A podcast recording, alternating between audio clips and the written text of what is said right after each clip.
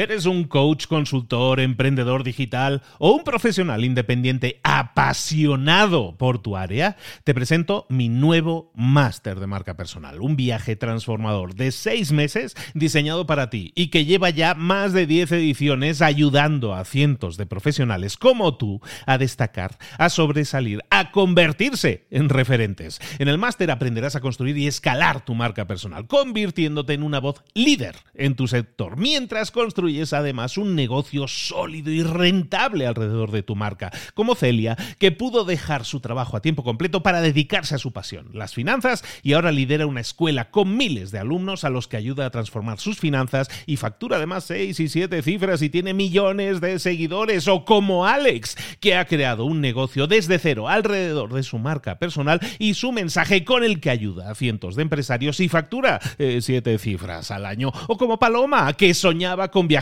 por el mundo y que ahora vive como nómada digital con cientos de miles de seguidores y más de 17.000 alumnos. Gracias al máster, su sueño pasó de ser una idea a una realidad rentable y reconocida. Este es el momento de que tú también dejes tu huella, de influir y de vivir por fin de tu pasión. Visita librosparaemprendedores.net barra marca y descubre muchas más historias de éxito de gente que confió en nuestro método. En junio comenzamos además la nueva generación y añadimos más novedades, más servicios y más soporte que nunca. Únete a la élite de profesionales que ya están cambiando sus vidas. ¿Estás listo? ¿Estás lista para desarrollar tu marca personal y ser nuestra próxima historia de éxito? Pues visita librosparaemprendedores.net barra marca y comencemos. ¿Quieres ser Steve Jobs? Un líder al que todos sigan, al que todos crean, al que todos admiren. ¿Quieres tener tu propio grupo de gente, de fans, de seguidores? ¿Cómo conseguirlo? ¿Por qué sucede eso, de hecho? ¿Por qué ahora cada vez vemos más a nuestro alrededor esa serie de grupos con líderes y nosotros admiramos a esas personas porque quisiéramos también ser como esas personas, ser líderes carismáticos y todo eso?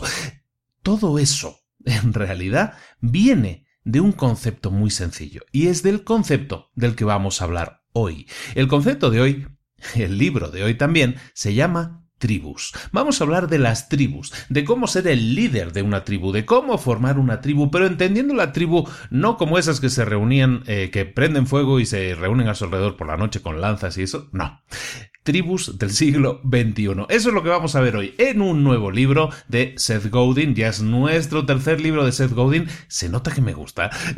El caso es que es uno de, sus mejores libros. Es también uno de sus libros más famosos. Se llama Tribus de Seth Godin y es un libro que vamos a ver hoy, aquí, ahora, en Libros para Emprendedores. Sin más, comenzamos.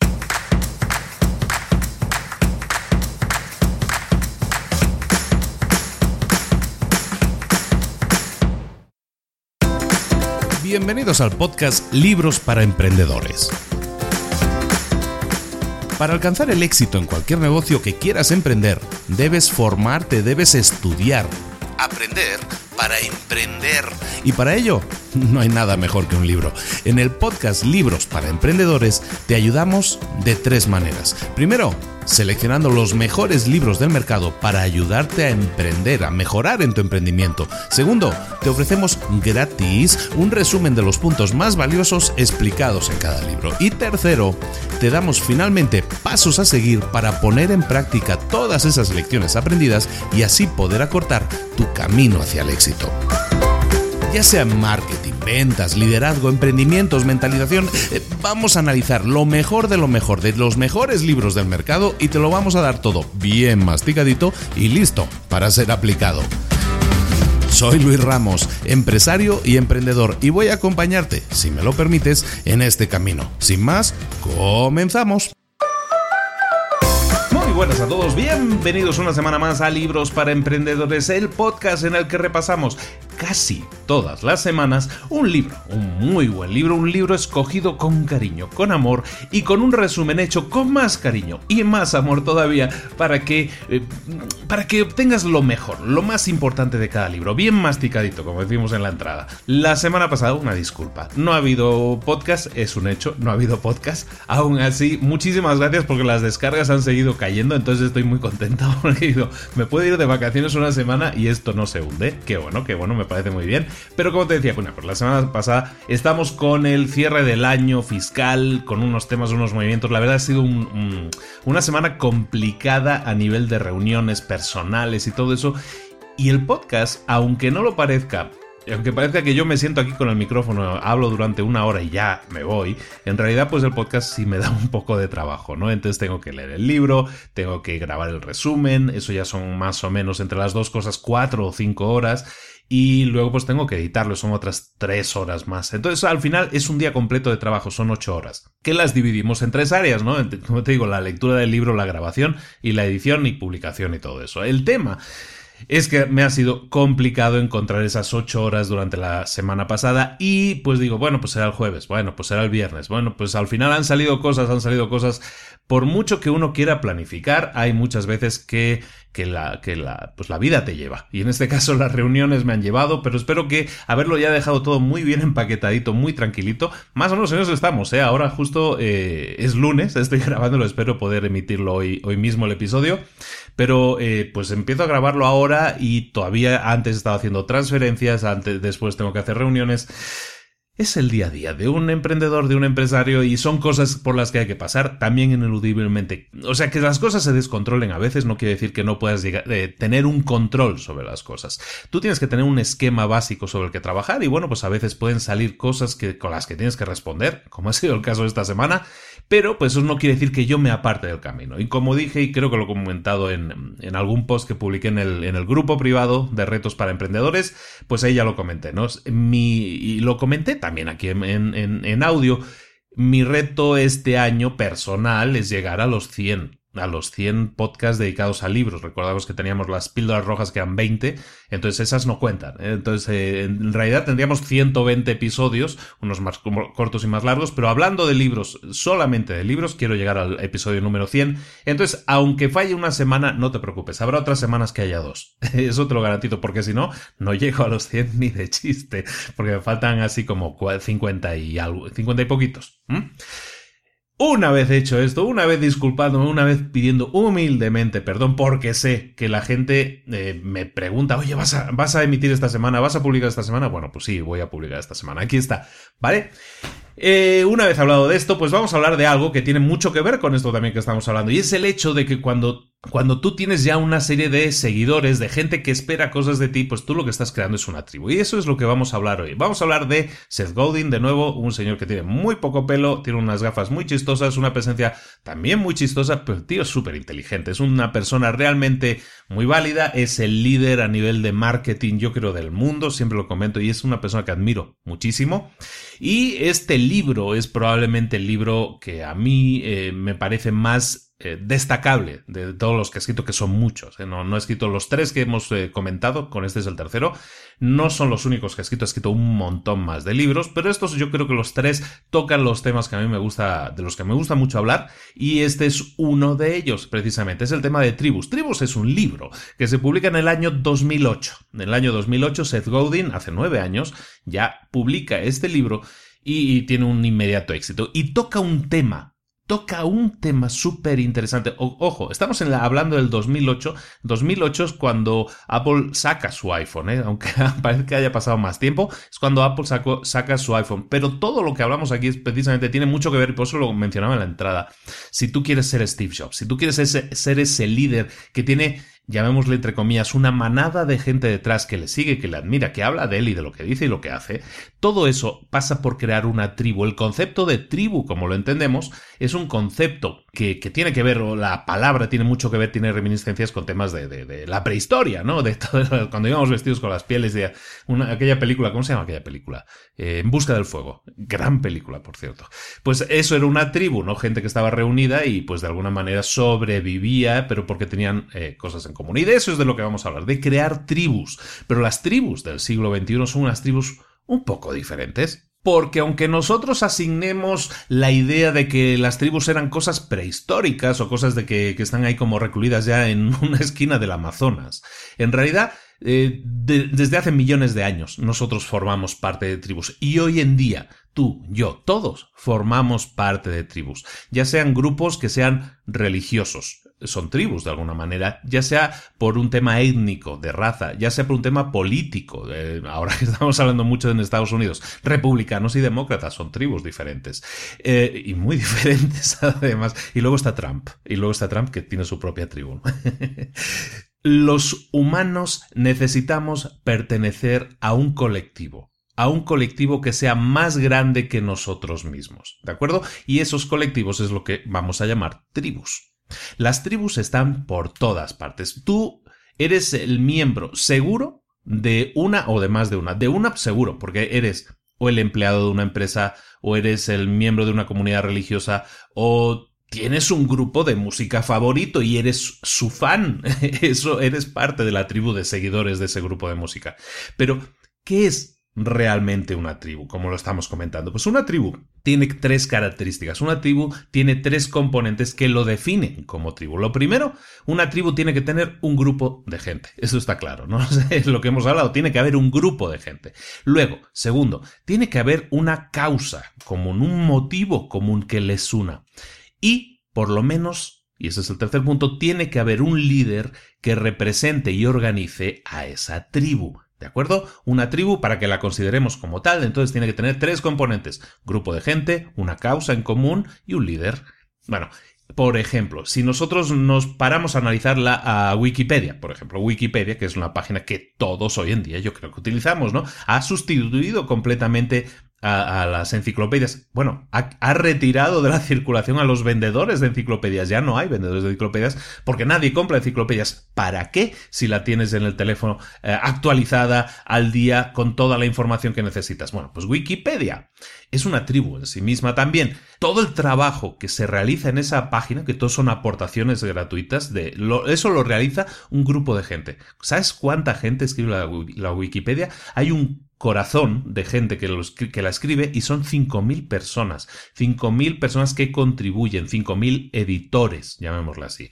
Y todos tienen una causa en común, estamos definiéndola como tribu, tenemos un grupo de gente, luego, ¿cuál es la causa común? La causa común es la de su líder, que es el tercer punto. Su líder se llama Jimmy Wales. Jimmy Wales, por si no te suena mucho, es el cofundador de Wikipedia y es el, el, el, que puso el germen, el que puso la semilla de la idea de Wikipedia. ¿Y cuál es la visión, la causa común que, que hace que eso sea una tribu?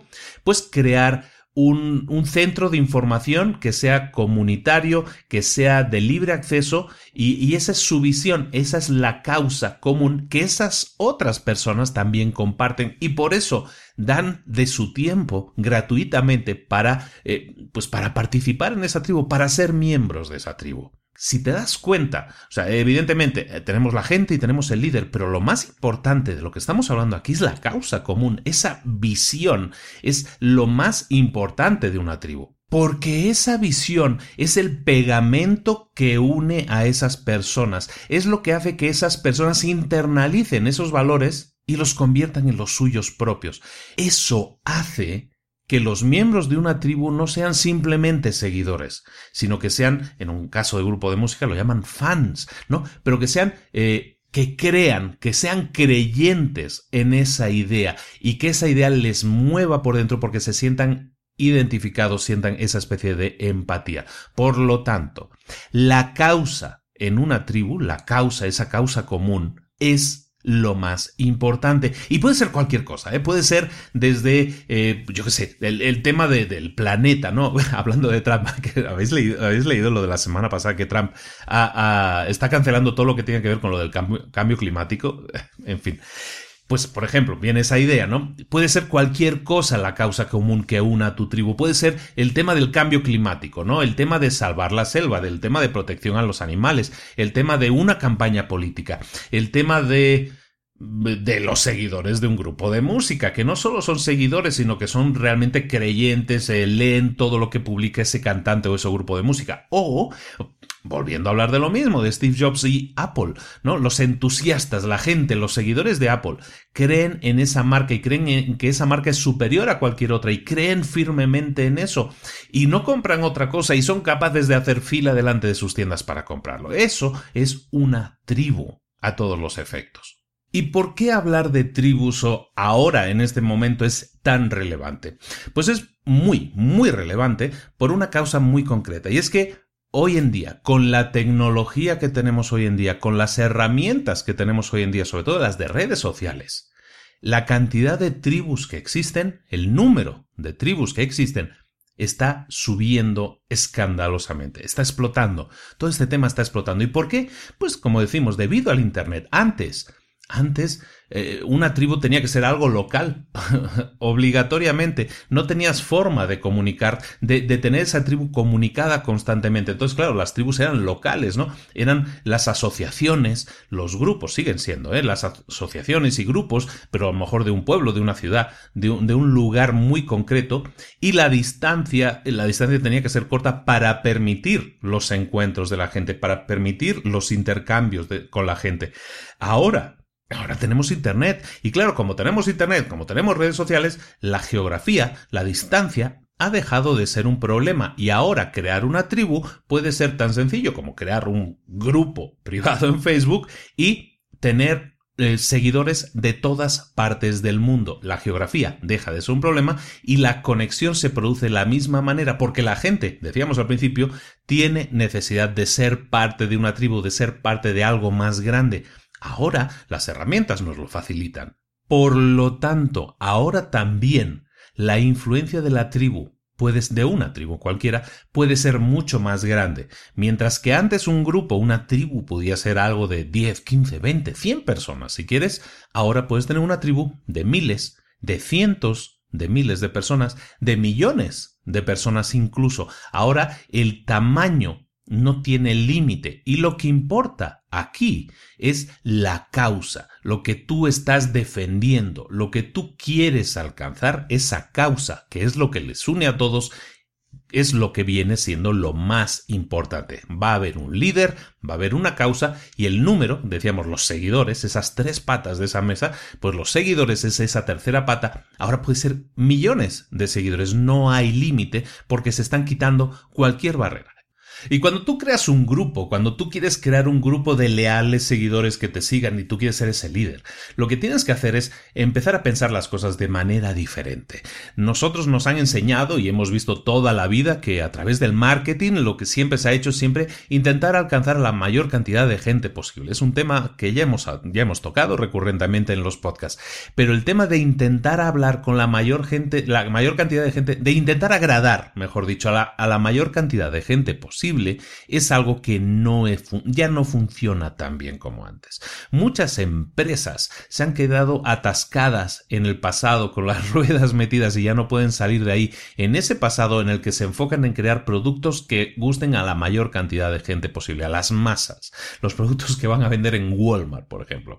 Nokia hace unos años, y hablamos de hace muy pocos años en realidad, poco más de 10 años, Nokia era, la, empresa número uno del mundo en tema de telefonía móvil, telefonía celular. Pero ¿qué pasó? Que en el 2007-2008 llegan los smartphones, llega el iPhone y Nokia perdió el tren.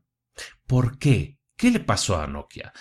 Nokia se mantuvo en el viejo modelo en el que quería producir, el modelo de Nokia era producir los teléfonos más económicos posibles y además que le gustaran a la mayor cantidad de gente posible. ¿Cuál era el resultado de Nokia al aplicar eso?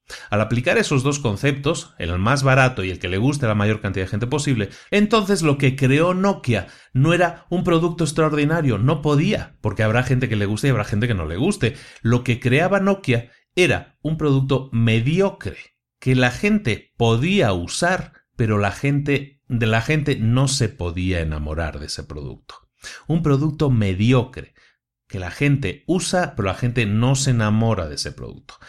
Eso llevó a Nokia pues a ser el, de ser el líder mundial a no ser prácticamente nadie hoy en día. Hoy se acuerda de alguien de Nokia y de los teléfonos Nokia. Pues ya ha pasado, no como digo, no ha pasado mucho tiempo, pero es que apareció el 2008, aparecieron los teléfonos con la pantallita y Apple creó algo diferente, un producto extraordinario, fuera de lo ordinario fuera de lo habitual.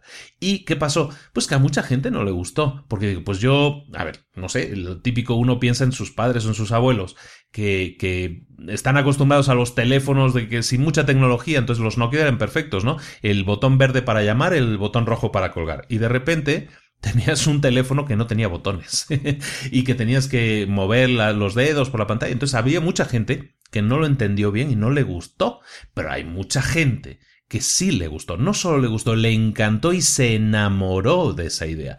¿Y qué pasa? Que cuando la gente se enamora de una idea, entonces se convierte en seguidor, en defensor de esa idea, y le dice a sus amigos, y eso genera un virus que se extiende. Eso es un virus que se extiende. Cuando tienes a gente que realmente ama lo que haces, entonces lo que tienes ahí son fans, son seguidores, que van a hablar bien de ti y van a hacer que crezca esa red. De repente, al crear un producto extraordinario que cambiaba la manera de ver las cosas, había nacido una tribu nueva. Apple tenía razón cuando creó un producto extraordinario. Y tenía razón porque alrededor de los productos extraordinarios sí se crean las tribus. Alrededor de las causas mediocres no se crean las tribus, los seguidores acérrimos, los grandes defensores. Y como siempre acabamos hablando de Apple porque ha sido el gran disruptor de estas últimas, de estos últimos años, de estos últimos 15 años. Eh, lo que te tiene que quedar claro, de nuevo, es una idea y es algo que también comento a veces porque a veces me llegan mensajes en ese sentido. Lo que comentamos aquí no lo tienes que sentir alejado. Tú me vas a decir es que yo no soy Steve Jobs, es que yo no soy Apple, yo no tengo un producto extraordinario. Bueno, lo que estamos hablando aquí es de crear una tribu y lo que tiene que quedarte claro es que tú también puedes crear una tribu de seguidores, ya sea a través de tu canal de YouTube, ya sea que estés creando una serie de vídeos y que se empiecen a convertir en virales, ya sea que utilices un podcast, por ejemplo, para enviar tu mensaje al mundo, ya sea que escribas en un blog, ya sea que escribas en un grupo de Facebook, ya sea que escribas donde escribas. Lo importante es que nunca ha sido más fácil que ahora, que en este momento, nunca ha sido más económico, nunca ha sido más efectivo contactar llegar a más gente que ahora, en este tiempo. Y, y, cada vez más, cada vez más existen nuevas herramientas y nuevos canales de comunicación que lo único que hacen es facilitar esa comunicación y eso es lo más importante. Lo primero que tienes que saber es que tú puedes crear tu propia tribu. Eso es lo principal, tienes que creértelo. Esto no está reservado a Steve Jobs, esto no está reservado a gente súper especial, súper carismática. Esto lo puedes hacer tú mismo, tú misma. No necesitas ser alguien súper especial, súper único. Lo que importa aquí, y vamos a hablar un poco de eso, es que entiendas que la gente necesita poder comunicarse intensamente cuando comparten una misma causa, cuando comparten una misma meta, necesitan comunicarse constantemente.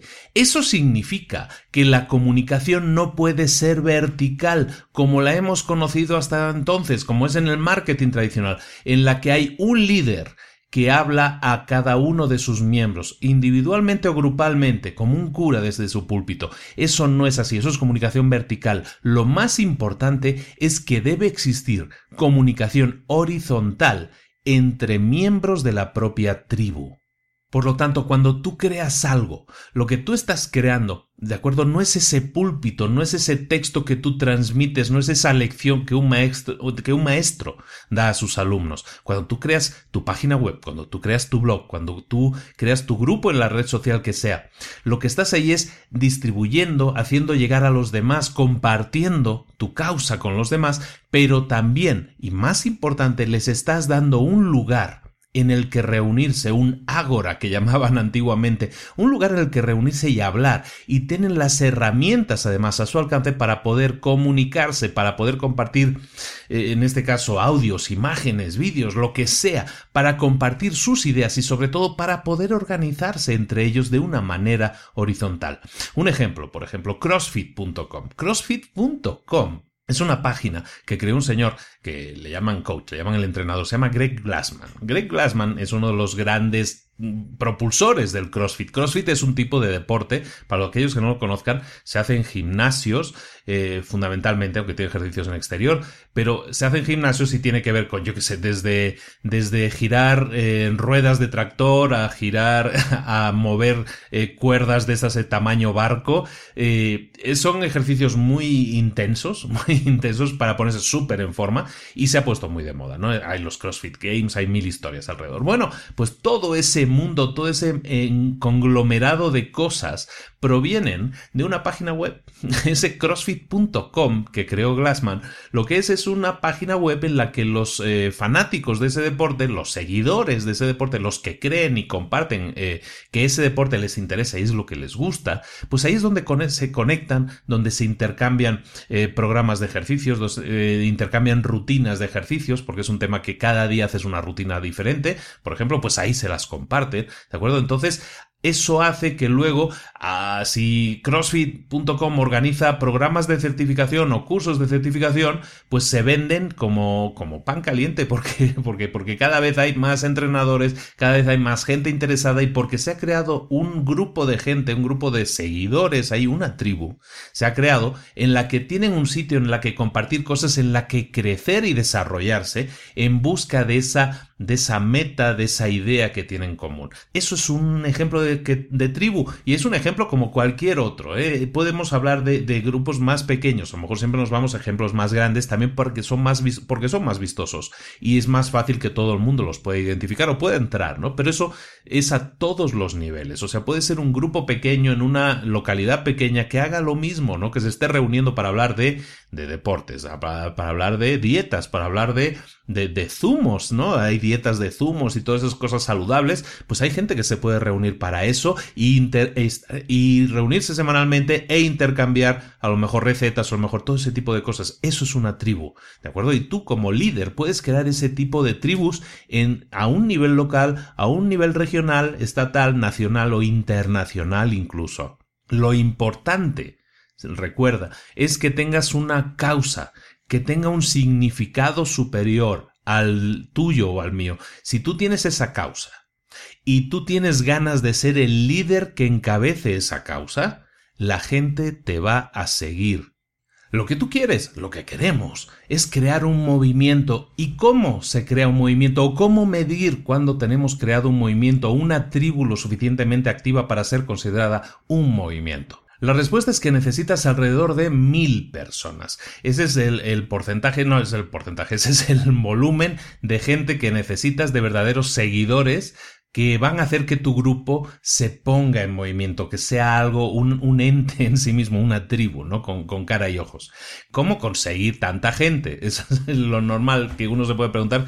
Oye, es que mil personas es mucha gente. ¿Cómo consigues movilizar a tanta gente? Bueno, lo que tienes que hacer es buscar algo que la gente tenga necesidad de, de cubrir, que tenga una necesidad, que quieran hacer algo. Tienes que localizar ese algo. Eh, siempre hablamos cuando creamos empresas o, cuando estamos hablando en cursos o en, los coachings que estamos dando. Siempre hablamos del tema de, de, que tienes que analizar a tu cliente ideal, ¿no? Y en este caso es un poco lo mismo. Tienes que identificar las necesidades no cubiertas que tiene esa persona si identificas una a lo mejor uno empieza analizándose en sí mismo, ¿no? Y dice, no, pues es que a mí me suena que eh, esto estaría muy bien que existiera, existir este tipo de movimiento porque nadie lo está haciendo. Bueno, si, si más gente piensa como tú y tú quieres ser el líder, tú ahí puedes crear una tribu, ahí puedes crear tu movimiento. Tienes que buscar esa cosa que nadie está haciendo, que nadie está cubriendo, esa necesidad y que hay más gente que también tiene y que tú puedes liderar para pues crear un grupo, crear un movimiento que intente agrupar a toda esa gente con esa misma necesidad. Crear un movimiento es eso, es organizar esa necesidad, gente que tiene esa necesidad dentro de una tribu, dentro de un lugar en el que puedan conectar entre ellos. Recuerda que lo más importante va a ser la comunicación horizontal, no tanto lo que tú digas como lo que se puedan decir entre ellos. Recuerda esto también, un movimiento siempre va a constar de tres elementos. Una tribu tiene que constar, que, se crea como un movimiento, tiene que constar de tres elementos. La primera es la narrativa. La narrativa es la historia del futuro que tú, em, que tú ves o que, cuál es la visión de futuro de ese grupo. Y es una narrativa, es una historia, es el, el, punto, la meta la que queremos alcanzar, ¿no? El, el, decir hemos conseguido algo, ¿cuándo va a ser eso? Cuando nosotros consigamos X cosa. Esa narrativa les tiene que explicar la historia de cómo va a ser el futuro cuando ellas, cuando ellos consigan su meta. Después, eh, eh, contiene tres elementos, decíamos un movimiento. El segundo elemento es la conexión entre el líder y la tribu, ya hemos hablado de ello, pero también, y es el tercer punto, que exista comunicación horizontal entre los miembros de la tribu y que tengan algo que hacer. Tú, líder en potencia de tu tribu, tienes que saber una cosa, ningún movimiento se puede generar, se puede agrupar si es alrededor del dinero nunca, nunca el dinero va a ser una causa lo suficientemente eh, fuerte para unir a un grupo de personas en algo común. Necesitas siempre que haya una historia, que haya un significado detrás de las cosas, algo de lo que valga la pena hablar. El dinero no es esa cosa. Puedes ver muchos ejemplos en el día a día, cosas eh, que realmente llaman la atención. A lo mejor ahora ya te queda un poco más lejano. Pero en el libro hablan de, de, Al Gore. Al Gore fue vicepresidente de los Estados Unidos en la era Clinton. Al Gore em, se hizo muy famoso a principios de los años 2000 porque eh, protagonizó, presentó un documental, una película documental que luego ganó el Oscar, que se llamaba An Inconvenient Truth, que era algo así en España, lo tradujeron como una verdad incómoda, y creo que aquí en Sudamérica y Centroamérica como una verdad inconveniente. En todo caso, es la película de Al Gore que hablaba del cambio climático. Y lo que hizo esa película, o lo que hizo Al Gore para promocionar esa película, es que compartió un mensaje que realmente no era nuevo, un mensaje que ya existía. Al Gore no descubrió nada. Lo que hizo fue darle voz a un mensaje, a un conocimiento, a un problema que ya existía, que ya existía desde hace más de 30 años y que estaba identificado desde hacía décadas. Él lo que hizo como líder fue organizar a la gente en una comunidad, en una comunidad que ya era consciente de que ese problema existía y ya era consciente de las acciones que había que realizar para cambiar el statu quo. Lo que hizo Al Gore fue compartir en ese caso su película gratuitamente con miles y miles de personas. Miles de personas que creían lo mismo que él y que por lo tanto compartían la misma causa que era había un problema, hay una manera de solucionarlo, tenemos que unirnos para solucionarlo. Él se impuso, ahora sí, se hizo el líder y eso hizo que se creara un movimiento en el que la gente pudo hablar entre ella. Se identificó un líder, si quieres, una cabeza visible, pero como te digo, él no lo descubrió el problema, simplemente le dio voz lo lideró y creó un grupo de, llámalo de opinión, un grupo de charlas, un grupo activo, al fin y al cabo, en el que se hablaba de esos temas que él identifica y era un tema que le apasionaba. No por el dinero, no por las ganancias, sino realmente por una, en este caso, conciencia social. Entonces, ¿cuál es el secreto de crear una tribu? El secreto de crear una tribu es contarle una historia a la gente, pero una historia que la gente quiera escuchar eso les ayuda a conectarse entre sí, eso les ayuda a crear una tribu. Tú liderarás ese movimiento y, al final, si la tribu es lo suficientemente grande, el movimiento es lo suficientemente grande, vas a generar un cambio. ¿Cuándo es una tribu lo suficientemente grande? En teoría, cuanto más grande, mejor, ¿no? O sea, también diremos, no, pues si creas un movimiento, cuanta más gente te siga, mejor. Ya en el grupo privado nuestro, Retos para Emprendedores, empezamos, terminamos el año 2016 con 6.000 personas. Estamos terminando el mes de enero y estamos en las 8.000 ya. Pasamos de 8.000 personas, o sea, 2.000 personas nuevas en un mes en un grupo privado. Pues eso suena muy bien, ¿no? Deberíamos estar súper contentos. No tanto, porque mi objetivo, en el caso mío, en ese grupo, no es que mi grupo sea el más grande de Internet, sino que sea el mejor. ¿Cuándo un grupo es mejor o es peor? Un grupo es mejor cuanto más grande sea la comunicación que existe dentro de ese grupo, cuantas más conexiones haya entre los miembros, entre el líder y entre el mundo exterior. Una tribu tiene cuatro formas, cuatro direcciones en las que comunicarse. Las comunicaciones pueden ser desde el líder a la tribu, desde el líder al resto de miembros, desde los miembros hacia, hacia el líder, también es la, comunicación en el otro sentido, pero también en lo que hemos hablado ya, la horizontal, entre miembros de la misma tribu, la comunicación que exista, pero también existe una cuarta dirección. Esa cuarta dirección es entre la comunicación entre un miembro de esta tribu y un miembro exterior a esa tribu. Si nos fijamos, si comparáramos esto con cualquier esquema de marketing, eh, cualquier esquema de marketing saldría perdiendo, porque el marketing prácticamente siempre se basa en una comunicación en un único sentido, desde arriba hacia abajo y se acabó, ¿no? Desde la empresa al mercado. Y como hemos dicho, de estas cuatro direcciones, la más importante es la comunicación entre miembros, la comunicación horizontal, porque eso lo que hace es enriquecer establecer unos vínculos más fuertes en la tribu y, cómo puedes hacerlo eso, siempre facilitando la comunicación, facilitando el debate entre los propios miembros. También lo puedes hacer transformando un interés que puedan tener, un interés común, que lo transformes en, un, en una meta, en una meta apasionada. Yo, y muy modestamente, ¿no? Como hablamos siempre en el grupo de retos para emprendedores, que es un grupo gratuito, en el que cualquiera puede entrar simplemente solicitando el acceso. Lo que haces allí, eh, lo que hacemos allí es pues poner un reto cada mes, algo que les permita unirse en una causa común. Si es un reto de, de lo que fuera, ¿eh? no lo hemos hecho todavía, pero de bajar de peso, si fuera un reto de hacer más ejercicio, o si fuera un reto de leer un libro, si fuera el reto de escribir un libro, lo que hacemos es poner algo que pretendo que sea una meta, una posible meta o un sueño que pueda ser común y convertirlo en una meta pasional, convertirlo en un reto que vamos a intentar eh, superar en un solo mes para no hacerlo eterno.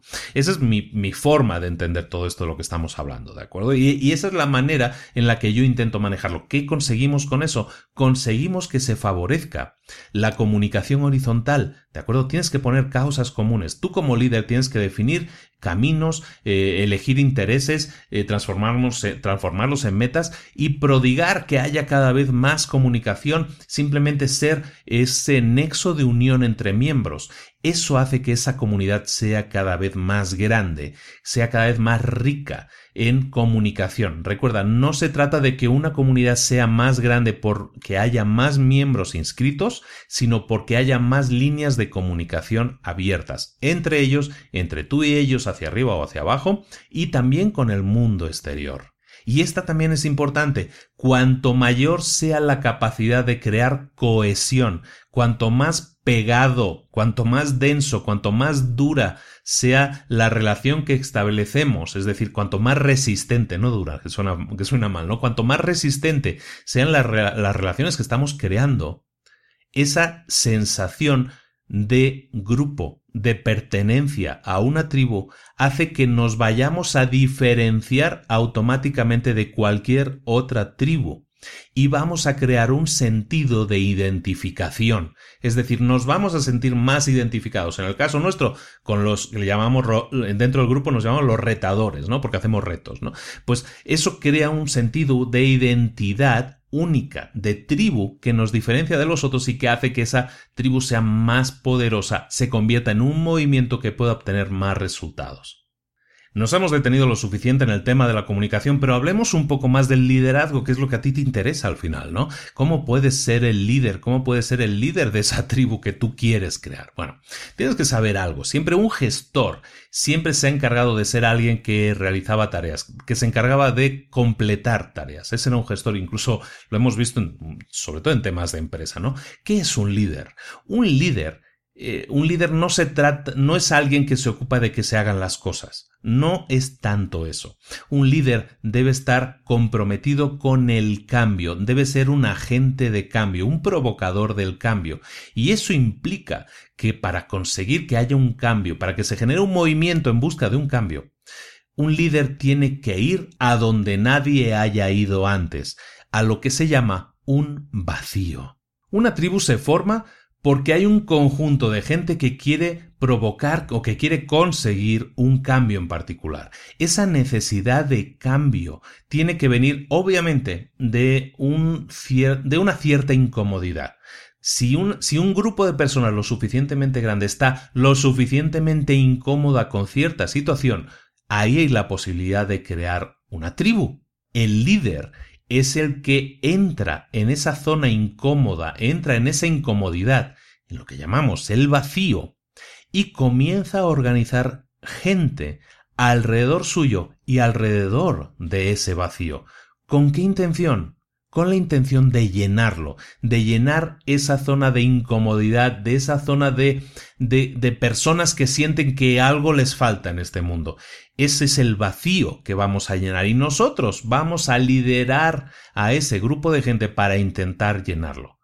Y en este punto es cuando muchos de vosotros o muchos de los que escuchen van a pensar, sí, eso está muy bien, eso suena fantástico, liderar, cambiar el mundo, todo eso, pero ser un líder de esos me suena a ser eh, que tienes que ser alguien famoso, que tienes que ser alguien carismático. Pero es que yo no soy así, yo no soy famoso, yo no soy carismático, ¿cómo podría yo ser un líder? Pues algunos consejos nos dan en el libro. Lo primero es que los líderes son, lo primero de todo, generosos. Y a través de esa generosidad se hacen ver como carismáticos. Por lo tanto, es importante que exudes, qué bonita palabra, exudes generosidad. ¿Por qué? Porque, y que lo hagas de corazón, que sea tu movimiento, o sea, que realmente lo sientas, no que sea como una estrategia planificada. Si tú lo haces así, si eres generoso, la gente lo detecta, la gente ve, detecta tu motivación y la detecta como auténtica, como realmente como algo, un gesto altruista que estás haciendo, no como un, eh, como un gesto de ego. Si es así, si es así, entonces empiezas a transparentar carisma. Los líderes de verdad son generosos, están más enfocados en dar que en recibir. Es por eso ponemos el ejemplo de Al Gore, por ejemplo, o de, Wikipedia, cualquiera de los ejemplos que hemos estado viendo. Al Gore eh, hizo que su presentación en, su presentación se compartiera gratuitamente, que su película se compartiera gratuitamente. Eh, toda la gente que, es generosa obtiene beneficios a cambio. Hay leyes aquí que vamos a ver, de hecho las vamos a ver en otro libro, que tienen que ver con esa compensación, ¿no? Cuanto más das, también vas también a recibir más. Entonces, si Al dio gratis toda esa información, fue porque estaba deseando compartirla con la mayor cantidad de gente posible y crear conciencia. En el libro te hablan de, de un artista que se llama Shepard Fairey. Shepard Fairey es el que hizo los pósters de Obama de su campaña política, aquellos pósters que eran como en que eran como dibujos en azul, rojo, él, él compartió sus conceptos, todos los dibujos que hizo los compartió gratis. ¿Por qué? Porque ellos creían firmemente en el valor de su causa, ya sea una causa que tenga que ver con, el, con la creatividad, en el caso del artista, o ya sea que tenga que ser con la protección del mundo como lo conocemos en el caso de Al Gore. Creían en su causa y por lo tanto hicieron que otras personas creyeran en ellos, cada uno a su nivel. Y es por eso que hoy en la película de Al Gore, pues tuvo, pues la podemos decir que es una película que tiene Oscar, podemos decir que es una película que ha sido vista por millones de personas y podemos decir que ha creado una conciencia y un movimiento que cada vez se expande más. Y esa conciencia es interesante porque viene de la actitud de liderazgo, de la actitud de querer generar tribu que tuvo esa persona. Y lo mismo con el artista. El artista hoy en día, sus obras de arte, el que, el que pintó los postes de Obama, hoy sus obras de arte subieron de precio muchísimo, se multiplicaron por 10 o por 20 el valor de lo que él hacía. Bueno, ese ha sido el resultado. Él no lo hizo por esa razón, él no lo hizo por dinero, él lo hizo porque creía firmemente en Obama, porque creía en sus palabras y en su movimiento, y lo que hizo fue simplemente dar antes que recibir. En este caso, dar a ese movimiento. Evidentemente, ¿obtuvo beneficios? Claro que obtuvo beneficios. Todos obtenemos beneficios cada vez que damos. Siempre vamos a obtener más beneficios cuando damos que cuando recibimos, que lo tengas eso muy claro. En muchas religiones lo manejan de formas diferentes con diferentes palabras, pero que sepas que eso es así. Esa ley de compensación existe y está esperando devolverte lo que tú entregas. Y claro, uno diría, pues si es tan bueno esto de ser líder, ¿por qué no todos somos líderes? ¿Por qué no todos tenemos nuestras propias tribus? Si dar es tan bueno que vas a recibir tantísimo y todo eso. Bueno, pues la respuesta es simple en realidad. Hay dos tipos de personas. Hay personas que llaman seguidores ciegos lo llaman en el libro, en el inglés le llaman sheepwalkers y en la traducción yo he visto que le, pusieron eh, seguidores ciegos, vamos a llamarle así. Hay gente que sigue ciegamente a otras personas, que no tienen esa capacidad de ser líder.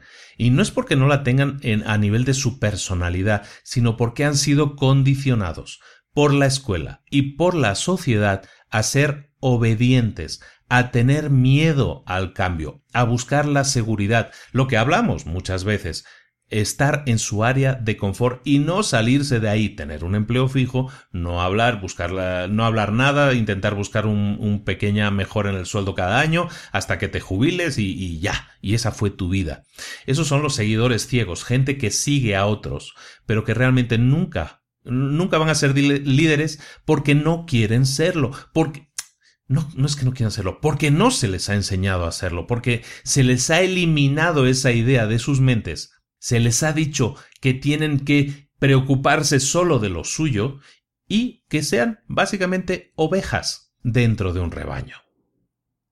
Lo que el mundo necesita son más herejes, gente que no crea en lo que cree todo el mundo, gente que se pregunte, que se cuestione, que ponga en duda el estado de las cosas, los dogmas existentes, que pase a la acción sin pedir permiso.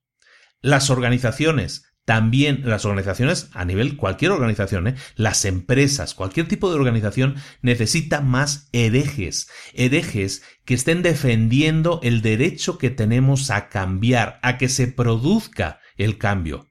Porque si tú en tu empresa contratas a gente increíble para que haga cosas increíbles y les das la libertad para que hagan esas cosas increíbles, ¿sabes qué van a hacer? cosas increíbles.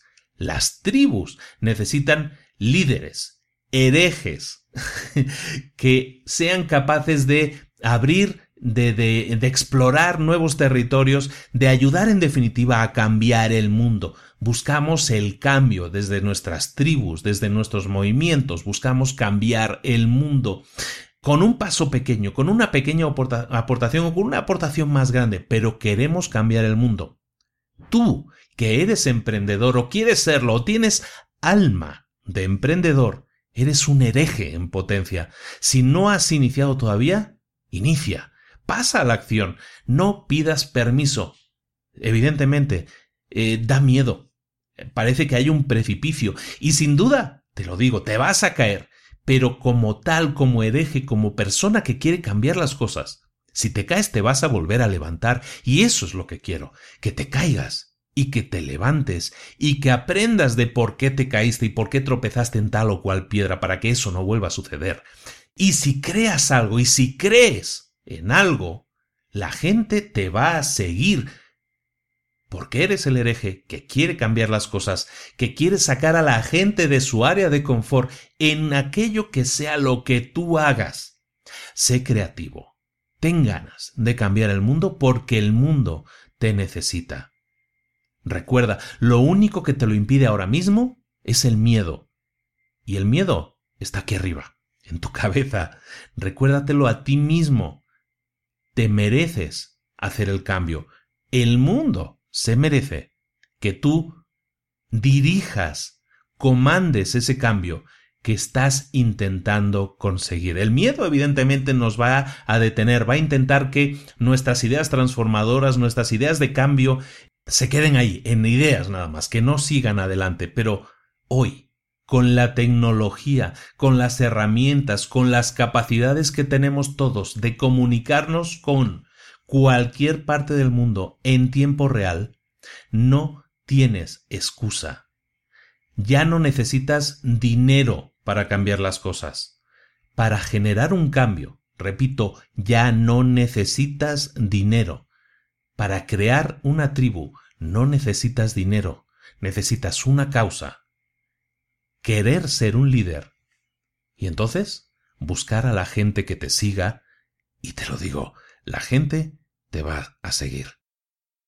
Muy bien, señores, pues este es el resumen de Tribus de Seth Godin y aquí lo dejamos un fantástico libro, un libro muy motivador, un libro que que yo he leído varias veces, tengo que decir, y que yo creo que incluso el que me vaya conociendo un poco más en los libros sabe que son muchas ideas que practico, que pongo en práctica. A nadie le va a sonar algo muy nuevo.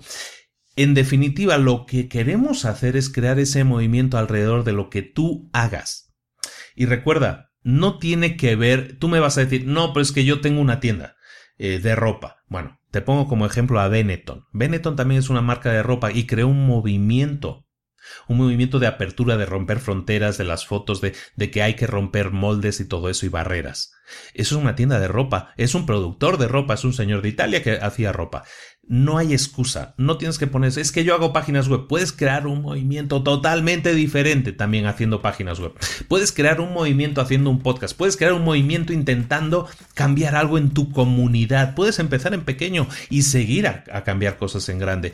Puedes tener los sueños que tengas, pero no dejes que sean sueños, haz que se hagan realidad ten esa visión, busca a la gente que, que, te ayude a llevar la realidad. Esa gente necesita un líder porque esa gente ya piensa como tú, ya tiene las mismas necesidades de cubrir el vacío que tú tienes. Pero lo que tienes que hacer es, ahora sí, atarte fuerte el pantalón, ponerte en pie y ser el líder que esas personas necesitan. Como dicen en el libro El hereje, que esas personas necesitan dejar de creer en lo que te han dicho que tienes que creer y aprender a pensar por ti mismo. Y así, de esa manera, cambiar el mundo. te mando un saludo muy grande ya tenía yo ganas de sentarme a grabar. Me he sentido muy bien y, espero que a ti te haya gustado también mucho el libro. Es un libro para mí especial, es de esos libros especiales también para mí. Y, espero que te ayude, que te motive a, sacar lo mejor de ti, a pensar de manera diferente, a enfocar esa energía emprendedora que tú tienes, no solo a emprender como una meta económica, acuérdate, sino hacerlo también como una meta de que qué hay más allá de, lo que tú pretendas ganar. ¿Hay algo más? ¿Hay alguna meta que quieres alcanzar? Busca ahí, investiga, piensa, siéntate, medita sobre eso y busca ese camino y te aseguro que vas a poder ser el líder que mucha gente necesita porque mucha gente está esperando que tú des el paso y te conviertas en su líder, te lo aseguro. Nos vemos la próxima semana aquí en Libros para Emprendedores con un nuevo podcast. Un saludo. Hasta luego.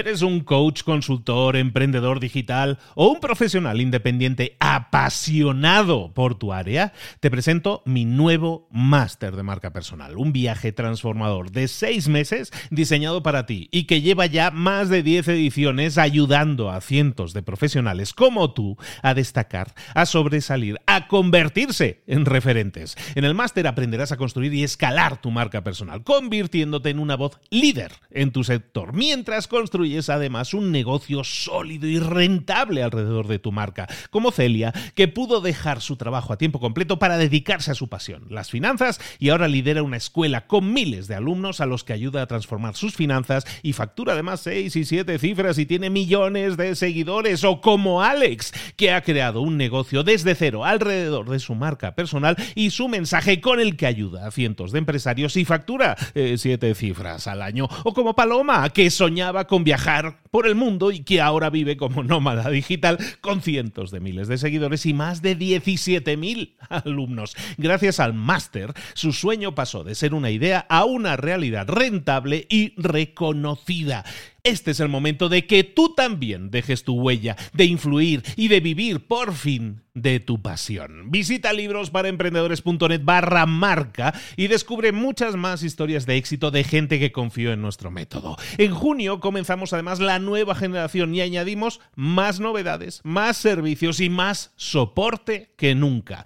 Únete a la élite de profesionales que ya están cambiando sus vidas. ¿Estás listo? ¿Estás lista para desarrollar tu marca personal y ser nuestra próxima historia de éxito? Pues visita librosparaemprendedores.net barra marca y comencemos.